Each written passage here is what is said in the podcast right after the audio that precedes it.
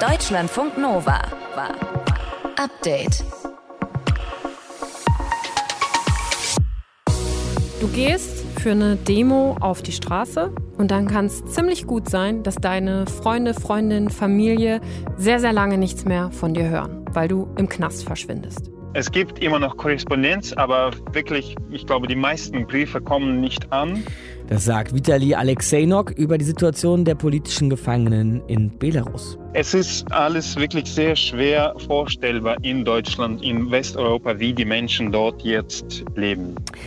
Zwei Jahre ist es jetzt her, dass Diktator Alexander Lukaschenko sich in einer Scheinwahl wieder die Macht gesichert hat. Und wir haben mit Vitali über die Situation im Land gesprochen. Vitali kommt aus Belarus, lebt inzwischen aber in Deutschland und wir versuchen mit ihm zumindest eine kleine Vorstellung davon zu bekommen, was gerade in Belarus abgeht. Markus Dichmann und Rahel Klein sind wir und wir beschäftigen uns auch mit der richtigen Körpersprache bei Videocalls. Ein guter Call muss an ein Heavy Metal Konzert erinnern, sagt Körpersprachenexperte Stefan Werra. Wenn da nicht regelmäßig genickt wird, hat der Redner das Gefühl, die Worte kommen nicht an. Mehr Tipps für den nächsten Call gibt's gleich am Montag, dem 9. August. Und ihr könnt es zwar nicht sehen, aber wir nicken ganz aufmerksam mit dem Kopf. Oh ja. Deutschlandfunk Nova. Wer in Belarus lebt, weiß, dass Regierungskritik ein gefährliches Geschäft ist. Wer sich auch nur ansatzweise regierungskritisch äußert, wird verhaftet oder sogar gefoltert. ProfisportlerInnen werden bedroht. Und die Regierung in Belarus schreckt auch nicht davor zurück, ein Flugzeug zu entführen, nur um an einen oppositionellen Blogger ranzukommen. So ziemlich genau vor einem Jahr passiert. Ja, der belarussische Machthaber Lukaschenko hatte eben immer noch das Sagen im Land, unterdrückt da jeden Protest und sieht sich selbstverständlich dabei natürlich im Recht. Und viele sagen, oh, wir haben uns da falsch verhalten. Was wäre, wenn er nicht gewesen wäre? Das sagen die Leute. Glauben Sie mir, ich kenne die Stimmung im Volk. Was wäre gewesen, wenn ich 2020 alles hingeworfen hätte und gegangen wäre? Dann wäre es in Belarus heute schlimmer als in der Ukraine. Ja, heute vor zwei Jahren hat sich Lukaschenko wieder zum Gewinner der Wahlen in Belarus ernannt. Und gegen ihn ist Vitali Alexenok auf die Straße gegangen. Vitali ist Anfang 30, er ist Dirigent und lebt inzwischen in Deutschland. Aber zur Wahl und zu den Protesten ist er 2020 in Minsk gewesen. Und wie er über die Entwicklung in seinem Heimatland denkt und wie es seinen Freundinnen, Freundinnen und Bekannten in Belarus geht, darüber sprechen wir jetzt mit ihm. Hallo Vitali. Ja, guten Tag. Vitali, was geht in dir vor, wenn du solche Aussagen von Lukaschenko wie gerade hörst? Das ist ganz typisch von ihm. Es ist Aussage eines Populisten, der eigentlich uns immer manipuliert, indem er sagt, was er eigentlich haben will und nicht, wie die Lage ist. Natürlich ist nicht die Mehrheit für ihn und ist nicht die Mehrheit ihm gewählt und auch äh, natürlich sind alle jetzt gegen den Krieg, den Lukaschenko unterstützt. Lukaschenko sagt auch, es gebe keine Proteste mehr im Land. Er unterdrückt diese Proteste ja auch. Was ist dein Eindruck? Gibt es noch Proteste? Die letzte große Proteste, die allerdings sichtbar waren, die waren am Anfang des Krieges, als dann über 1000 Menschen auf die Straßen gingen, um gegen den Krieg zu protestieren. Aber fast alle diese Menschen wurden verhaftet, mhm. ziemlich sofort.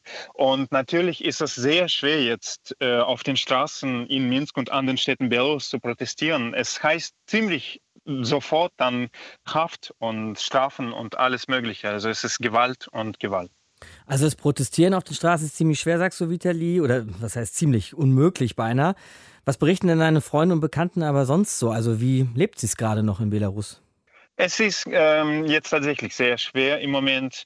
Fast alle meine Bekannten und Freunde wohnen nicht mehr in Belarus, beziehungsweise einige sind im Gefängnis. Und die wenigen, die geblieben sind, versuchen einigermaßen apolitisch zu bleiben, so eine Art innere Immigration, mhm. weil es anders auch nicht geht. Man muss es überleben, man muss diese schreckliche Zeit jetzt irgendwie durch. Und die meisten, wie gesagt, sind jetzt in anderen Ländern, weil es auch viel zu gefährlich war, dort zu bleiben. Und die Menschen, also sind jetzt über 300.000 Menschen das Land verloren in den letzten äh, eineinhalb Jahren. Und deswegen ist es sehr schwer, da jetzt irgendwie politisch zu bleiben. Und die Menschen versuchen auch in Belarus einfach eher normales Leben zu führen. Und was weißt du über deine Freunde, die tatsächlich auch im Gefängnis sitzen? Gibt es da überhaupt Kontakt? Hört man was von denen? Mm, es ist schwer, dort einen Kontakt zu haben. Mm, es gibt immer noch Korrespondenz, aber wirklich, ich glaube, die meisten Briefe kommen nicht an.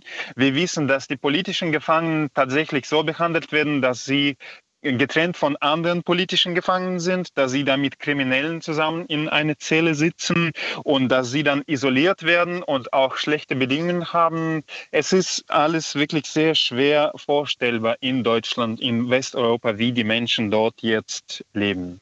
Vitali, du hast eben schon gesagt, dass zu Beginn des russischen Angriffskrieges auf die Ukraine auch in Belarus noch Menschen auf die Straße gegangen sind, der Protest aber auch direkt ja niedergemacht wurde. Wie hat sich die Lage in Belarus sonst durch den Krieg in der Ukraine jetzt noch verändert? Ähm, natürlich ist Lukaschenko jetzt eigentlich ziemlich klar Anhänger des Putins Regimes und klar, äh, politisch gesehen ist das jetzt pro-russische Seite, pro-russische Politik mhm. und viele sind dagegen.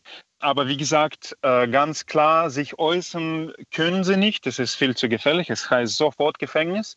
Es gab aber auf jeden Fall eine Art Guerilla-Krieg oder Partisanenbewegung, wo auch einige äh, Gleise und Züge gestoppt wurden im Südbelarus, damit die äh, russische Waffe dort in die Ukraine nicht geliefert wird.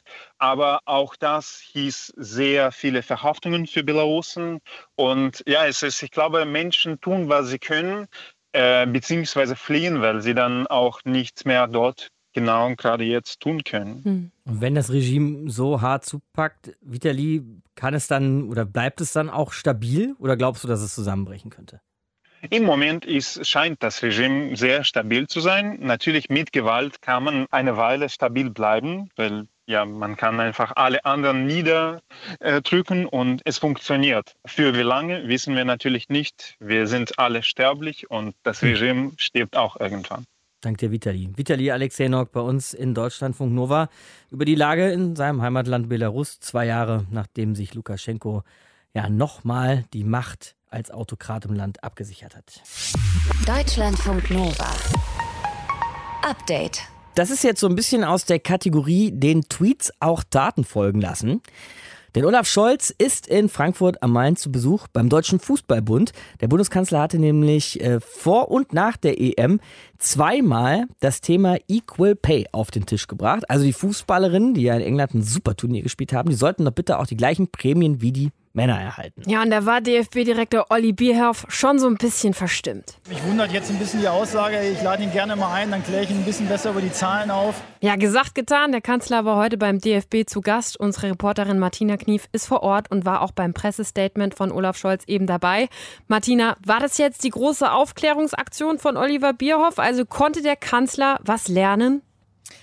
Mit Sicherheit hat er was gelernt, aber ähm, ich sag mal so, äh, Oliver Bierhoff war bei den Pressestatements gar nicht dabei. Der hat den Präsidenten Aha. gemeinsam auch mit Celia Schasic, die ist ja DFB-Vizepräsident, und den Präsidenten Bernd Neuendorf durch die Akademie geführt. Bernd Neuendorf hat dann auch ein Statement abgegeben.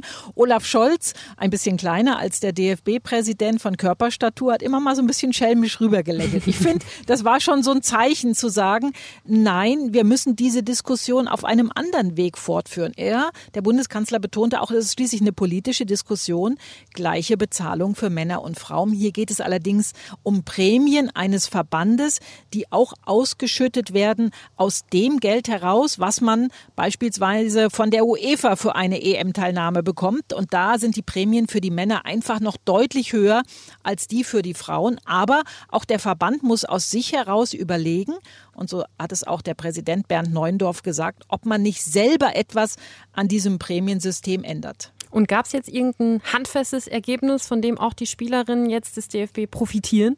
Gibt es mehr Geld? Nein, also es, nein, es wurde jetzt nicht gesagt. Aber nächstes Jahr ist ja WM in Australien und Neuseeland. Ihr bekommt das Gleiche wie die Männer in Katar. Nein, äh, diesen Aufschrei mag ich bei den Männern im Fußball gar nicht hören. Mhm. Aber das ist ein Ansatz, den ja auch die Bundestrainerin Martina Voss-Tecklenburg reingeworfen hat, zu sagen, die Männer ein bisschen weniger Prämie, dafür die Frauen ein bisschen mehr. Mhm. Da möchte ich mal die Verhandlungen von Manuel Neuer und Co. für die Männer-WM in Katar belauschen, äh, was dabei herauskommt.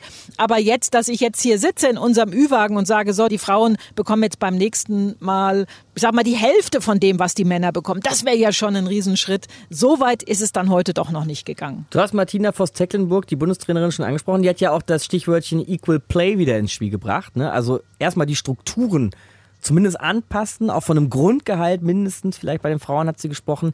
Gibt es da irgendeine Bewegung in der Sache? Vielleicht auch durch diesen Besuch? Das ist ja eine Sache der Vereine. Da hat der DFB ja kaum Einfluss drauf. Hier bei diesem Besuch ging es ja erstmal um die Prämien, die der Deutsche Fußballbund ausschüttet für Meisterschaften, die den gleichen Wert haben, nämlich einen EM-Titel. Mhm. Jetzt kann man auch sagen, die Frauen sind deutlich näher dran gewesen als die Männer vor einem Jahr. Kann man auch mal so mhm. diskutieren. Die Prämie hat der DFB ja immerhin gespart. Ne?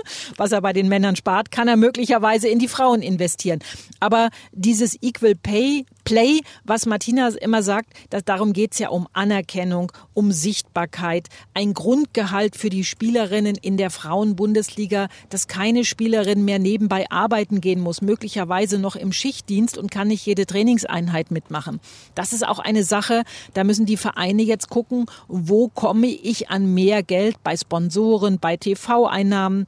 Der nächste TV-Vertrag ist gerade in der Ausschreibung oder auch im Ticketverkauf kommen jetzt mehr Leute in die Stadien. Denn nur wenn der Kuchen, aus dem man die Spielerinnen von den Vereinen her bezahlt, größer wird, können auch größere Stücke für die Spielerinnen abgeschnitten werden. Und daran gilt es auch, auf Vereinsseite in den nächsten Wochen und Monaten zu arbeiten, um den Schwung dieser Frauen-Europameisterschaft einfach auch in die nächsten Jahre mitzunehmen. Da geht ja auch manchmal so ein bisschen die Angst um, dass dieser Schwung gleich wieder verpufft. Am Wochenende haben jetzt alle wieder Herren Fußball-Bundesliga geguckt. Was ist deine Einschätzung, Martina? Kann man diesen Schwung irgendwie aufrechterhalten? Ja, es müssen aber auch einfach mal Leute, oder ich darf es so deutlich sagen, es müssen einfach auch mal Männer in die Stadien gehen, um sich ein neues Bild des Frauenfußballs zu machen. Das ist ein sehr viel professionellerer Sport als noch vor zehn Jahren. Das war die sportlich betrachtet beste Meisterschaft im Frauenfußball überhaupt. Und das hat auch was damit zu tun, dass die Frauen bessere Rahmenbedingungen haben. Und jetzt müssen die Leute einfach mal in die Stadien gehen und sehen, ist der Sport gut? Gefällt er mir? Ist es ein faires Publikum, ein freundschaftliches, ein Familienpublikum? Publikum. Alle Fragen kann ich übrigens mit Ja beantworten. Und dann ja. sich auch ein Urteil bilden und dann halt einfach auch wiederkommen und dann auch den Mädchen die Möglichkeit geben, Fußball zu spielen. Die spielen in einer jungen Mannschaft, das weiß jeder, der am Sonntag mal am Spielfeld dran steht, der wird gepöbelt. Ey, lass dich doch nicht von einem Mädchen austricksen diese Zeiten sind noch lange nicht hinter uns allen und an allen Ecken gilt es zu arbeiten und dann können wir auch wieder über gleiche Prämien für Männer und Frauen beim DFB reden. Also, geht ins Stadion. Und zwar nicht nur, wenn die Männer spielen, sagt unsere Reporterin Martina Knief. Wir haben über Entwicklungen im Frauenfußball in Deutschland gesprochen. Deutschlandfunk Nova. Update. Was ist das Ausgefallenste, was du mal während einer Videokonferenz parallel gemacht hast, Markus? Das, das Ausgefallenste? Ja, oder das, ähm, das, was du gerne erzählen möchtest. Ich bin leider noch nie auf einem brennenden Einrad gefahren. Hm, das ist schade, mhm. ja. Während, einer, während ja. einem Videocall, das ich wäre spannend ich, zu sehen. Ja, ich habe, glaube ich, nichts Besonderes zu bieten. Aber ich habe schon diverse Sachen nebenher auf jeden Fall gemacht. Du bist Gearbeitet, Mails geschrieben, Fußballergebnisse gecheckt. Oder auch mal Fußball Fall. geschaut, ja, parallel. Ja. Also das habe ich auch schon gemacht tatsächlich. Man mhm. kann ja alles Mögliche machen, wenn die Kamera aus ist vor allem. Auch Wäsche waschen, Kaffee mhm. machen. Ja.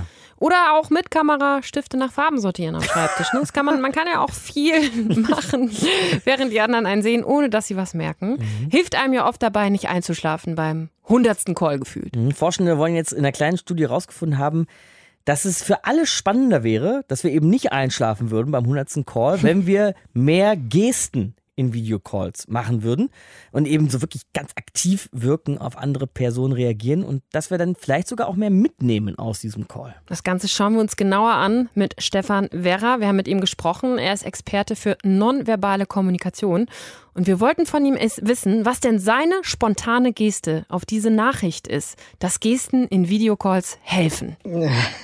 Also ich würde lächeln und ich würde nicken, allerdings mit etwas Zögern, denn ehrlich gesagt, in Österreich gibt es ein Wort dafür, das nennt man no-nah und das heißt, es ist eine Studie, deren Ergebnis keinerlei neues Wissen bringt, weil das weiß man schon sehr, sehr lange, dass der Mensch abhängig davon ist, dass der Inhalt der Worte emotional aufgeladen wird und das passiert immer über die Körpersprache. Und dann ist es auch völlig egal, ob das in Face-to-Face-Kommunikation passiert, also wenn wir uns wirklich gegenüberstehen, oder ob das digital passiert. Völlig richtig, genau. Das ist übrigens der Asset oder die, die, neue Errungenschaft der Videocalls. Damit nämlich können wir Inhalte tatsächlich bleibender beim anderen anbringen als in Telefon, Konferenzen, weil beim Telefonieren passiert die Vorstellung nur im Kopf des Empfängers. Mit Videocalls können wir es an der Mimik und Gestik eben entschlüsseln. Und dann ist es aber ja tatsächlich so, dass es, also ich meine, wir kennen alle jetzt so Videocalls und du hast gerade gesagt, du hättest ein bisschen gelächelt und genickt. Wenn man dich sehr, sehr klein dann auf dem Bildschirm hat, ne, dann sieht man das ja nicht unbedingt. Dann ist es doch wahrscheinlich wirklich wichtig, dass man sehr aktiv auch ein bisschen ausladendere Gesten macht, oder? Um wirklich zu zeigen, ich reagiere jetzt wirklich. Oder spielt das keine Rolle? Es spielt schon eine Rolle, allerdings ist es genau umgekehrt. Man braucht gar nicht so große Gesten und Mimiken machen, denn eine Kamera bzw. der Bildausschnitt verzerrt die Realität. Wir müssen es uns so vorstellen, der Mensch sieht nahezu 180 Grad, also von ganz links bis ganz rechts. Wenn man mal die Arme weit ausbreitet, dann kann man die Fingerspitzen erkennen, auch wenn sie tatsächlich parallel links und rechts zum Körper sind. Wenn wir jetzt vor der Kamera in einem Bildschirm sind, dann ist der Horizont quasi nur der Bildausschnitt. Das heißt, eine kleine Bewegung in diesem Bildausschnitt erscheint natürlich enorm groß. Mhm. Aber jetzt kommt die Realität. Ich glaube, jeder, der Videocalls gemacht hat, kennt das. Die meisten Leute sitzen drin mit eingeschlafener Mimik, starren auf den Bildschirm, keinerlei Gestik. Also bei manchen hat man das Gefühl, die schauen parallel Netflix oder so etwas. Ich glaube, das ist Und ein das Gerücht. ist das Gefährliche dabei. Aber das heißt, du würdest jetzt nicht dazu raten, plötzlich anzufangen, wild vorm Bildschirm rumzufuchteln und zu wedeln, damit man irgendwie dem Gegenüber signalisiert, hey, ja, ich bin voll da und ich finde das ganz interessant, was du sagst. Ich bin emotional auch ganz gerührt, sondern lieber ein bisschen Piano machen. Also ich habe mir diese Studie angeschaut aus England. Mhm. Und was der Studienleiter dort empfiehlt, auch in seinem kleinen Kurs, das sind semiotische Signale der Körpersprache. Aha. Und die Wissenschaft der Semiotik ist die Zeichenkörpersprache. Also wir kennen ein klassisches Zeichen, das ist das Thumbs up, also Daumen nach oben zum Beispiel. Ja. Und das ist aber in der Körpersprache der unwichtigste Teil von allem. Das ist nur der Teil, und das sage ich jetzt ein wenig sarkastisch, wenn sich Menschen nicht mit Körpersprache beschäftigen, fällt ihnen das Semiotische auf. Und jetzt wäre einfach wichtig, dass wir während eines Videocalls den Worten die richtige Bedeutung geben. Also wenn ich zu meinen Kolleginnen und Kollegen im Videocall sage, ich möchte bitte, dass ihr euch das merkt, bleibt wahrscheinlich emotional nichts hängen. Aber wenn ich jetzt dann sage, ich möchte, dass ihr euch das bis zum nächsten Mal merkt ja, und würde so eine bedrohliche Mimik, ja genau, ja.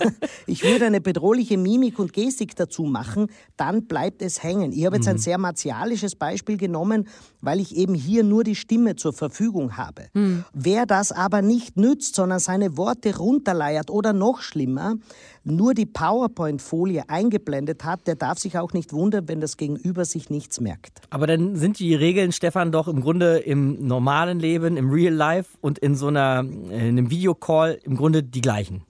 Völlig richtig. Regel Nummer eins ist, stell die Kamera so ein, dass man deine Körpersprache auch sieht. Und das zweite ist, und das ist, glaube ich, wird völlig unterschätzt, ist, zeig Signale des Zuhörens. Und da ist das Wichtigste, Kopfnicken. Ich sage immer, ein guter Videocall muss ein wenig an ein Heavy-Metal-Konzert erinnern.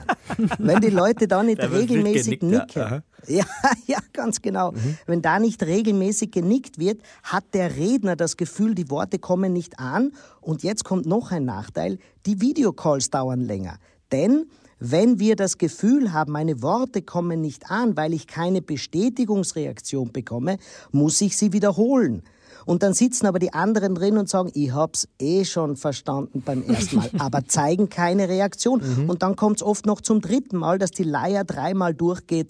Und dann schalten wahrscheinlich manche mhm. wirklich zu Netflix. Also wir halten fest, immer mit dem Kopfnicken und Zustimmung signalisieren, ein kleines Heavy-Metal-Konzert abfeiern während dem Videocall. Und wir halten auch fest, eine kleine Studie, die von jemandem finanziert wird, der selber Gestensysteme entwickelt, zielt eventuell ein bisschen übers Ziel hinaus. Naja, sie zielt auch an der Wissenschaftlichkeit vorbei, aber ich muss noch einmal einhaken, nicht nur Zustimmung, auch Skepsis, auch dagegen sein, all das darf, oder Verwunderung, all, auch all das muss man signalisieren, um eine Kommunikation über den Videocall tatsächlich relevant zu machen. Stefan, du kannst das jetzt nicht sehen, aber ich glaube, wir nicken beide hier mit dem Kopf. Metallica läuft bei euch gerade. Ja, ich Absolut. nicke hart. Ja. Vielen Dank, Stefan. Gerne, Super gerne. spannend. Gerne. Deutschlandfunk Nova. Update. Ich habe das früher sehr häufig so gemacht. Ich wollte möglichst lang im Urlaub sein, bin dann oft nachts erst zurückgekommen, also möglichst kurz vor knapp, musste mhm. dann aber direkt am nächsten Morgen zurück zur Arbeit. Und da muss man jetzt keine Expertin sein, dass die Erholung dann nicht so lange anhält. Urlaub bis zum letzten ausreizen. Ne? Absolut. Ne? Aber auch wenn du nicht direkt am nächsten Tag zurück zur Arbeit musst, ist es ja oft so, dass man irgendwie in so ein richtiges Posturlaubsloch fällt. Ne? Und wenn ihr das kennt, haben wir gerade schon mal gesagt, seid ihr nicht alleine. Unser Reporter Matthias von Lieben kennt es auch und hat sich für uns mal damit beschäftigt, was das eigentlich für ein Loch ist und vor allem, ganz wichtig, wie wir wieder rauskommen. Ah, eben war doch noch alles so relaxed im Urlaub. Abschalten einfach, dass man den kompletten Stress, den man aus dem Alltag kennt, vergessen kann auf eine gewisse Zeit.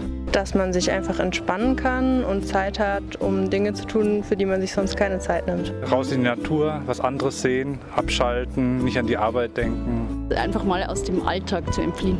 Nichts tun, die Seele baumeln lassen und sich einfach irgendwie ja, frei fühlen. Genau, frei fühlen. Urlaub ist Freiheit. So unbeschwert, so schön wenn nur nicht dieser Montag danach wäre. Gleich gestresst, obwohl man vielleicht noch nichts getan hat, aber wenn man halt einfach sieht, dieser Alltagstrott, der da wieder auf einen wartet. Also das ist immer ein bisschen schwierig, also man fühlt sich nostalgisch. Die ersten zwei, drei Tage habe ich schon immer schlechte Laune, weil einen der Alltagsstress immer so schnell einholt. Und wenn man weiß, man hat einen Haufen voll zu tun oder einen Berg voll Arbeit, der auf einen wartet, dann natürlich Stress. Wir gehen von, von einer Phase der meistens der Ruhe oder der auch der Selbstbestimmtheit, gehen wir in eine Phase, wo wir wieder sozusagen in den Alltag, der sehr stark von naja, bestimmten anderen Routinen bestimmt ist, äh, über. Und der ist ja für, für viele Menschen ziemlich anstrengend oder auf jeden Fall kräfte, kräftezehrend. Das ist Oliver Weigelt, wissenschaftlicher Mitarbeiter am Lehrstuhl für Arbeits- und Organisationspsychologie an der Uni Leipzig. Wenn man dann zurückkehrt an den Arbeitsplatz, dann hat man meistens wieder ganz andere Abläufe und ist eben viel stärker eingeschränkt und dadurch dann auch hat man erstmal wieder ein bisschen zu tun. Und zwar mit dem Post-Holiday-Syndrom. So nennen Arbeitspsychologen das Stimmungstief oder den Blues in den ersten Tagen nach der Urlaubsrückkehr. Jeder dritte Deutsche soll dieses Tief kennen, hat das Reiseportal Momondo mal in einer Umfrage herausgefunden. Und es gibt's ja auch nach Wochenenden, nennt sich dann Montagsblues. Aber Oliver Weigelt hat auch eine gute Nachricht. Meine Einschätzung wäre, dass sich das eigentlich innerhalb relativ kurzer Zeit auch wieder verflüchtigt. In der Regel hält das Post-Holiday-Syndrom nur ein bis drei Tage an. Danach sind die meisten wieder im Alltag angekommen. Je schöner und länger die Pause aber war, desto schwieriger gestaltet sich dann auch die Rückkehr. Klar, der Körper hat sich gerade erst an den Hängematten-Biorhythmus gewöhnt und plötzlich soll er wieder im Bürostuhl auf Hochtouren fahren. Eine ganz schöne Challenge. Was also tun, damit wir nicht direkt nach dem Urlaub gleich wieder einen neuen brauchen? dass man vielleicht nicht so Eat the Frog macht, also nicht mit den schwersten, mit den größten Brocken am ersten Tag anfängt, sondern vielleicht erstmal mit ein paar einfachen Routineaufgaben, die einem helfen, so ein bisschen wieder zurück in den Arbeitsfluss zu kommen. Und dann kann man sich auch ein bisschen Stück für Stück die, die ein bisschen schwierigeren ähm, Teile vornehmen. Was auch hilft, vielleicht schon mal den nächsten Urlaub im Herbst, Winter oder Frühjahr anfangen zu planen, Vorfreude entwickeln, Begeisterung entfachen. Oder aber den Urlaub gleich nach Hause holen und das Urlaubsgefühl einfach in den Alltag integrieren. Wir haben ja jetzt zurzeit gerade sehr schönes Wetter und was ich relativ regelmäßig mache, ist dann mit meiner Familie am Feierabend zum Beispiel hier an einen der Leipziger Seen zu fahren und dann sozusagen einfach ein bisschen Zeit am Strand zu verbringen, ein Picknick am Strand zu machen oder wie auch immer. Und meine persönliche Erfahrung ist da immer, dass sich das wirklich für mich innerhalb von ein paar Minuten wie Urlaub anfühlt und auch viele Ärgernisse, viele anstrengende Dinge aus dem Arbeitsalltag dann damit auch vergessen sind. Und das kenne ich ja auch. Sobald wieder der erste schöne Abend zu Hause ansteht, eine laue Sommernacht mit Freunden, Sport treiben, Pizza essen, baden gehen und zack, ist der Urlaubsblues wie weggewischt. Ich habe mir mittlerweile angewöhnt, nach dem Urlaub immer ein paar Puffertage einzubauen. Also mindestens so drei Tage, um zu Hause anzukommen. Die Taschen auszupacken, Wäsche zu waschen und um mich irgendwie auch mental wieder auf den Wochenstart mit Arbeit einstellen zu können. Damit habe ich dann auch noch ein bisschen mehr Zeit in Urlaubserinnerungen zu schwelgen und kann dann auch auf eine ganz sanfte Art und Weise damit abschließen. Deutschlandfunk Nova. Update. Immer Montag bis Freitag auf deutschlandfunknova.de und überall, wo es Podcasts gibt. Deutschlandfunk Nova.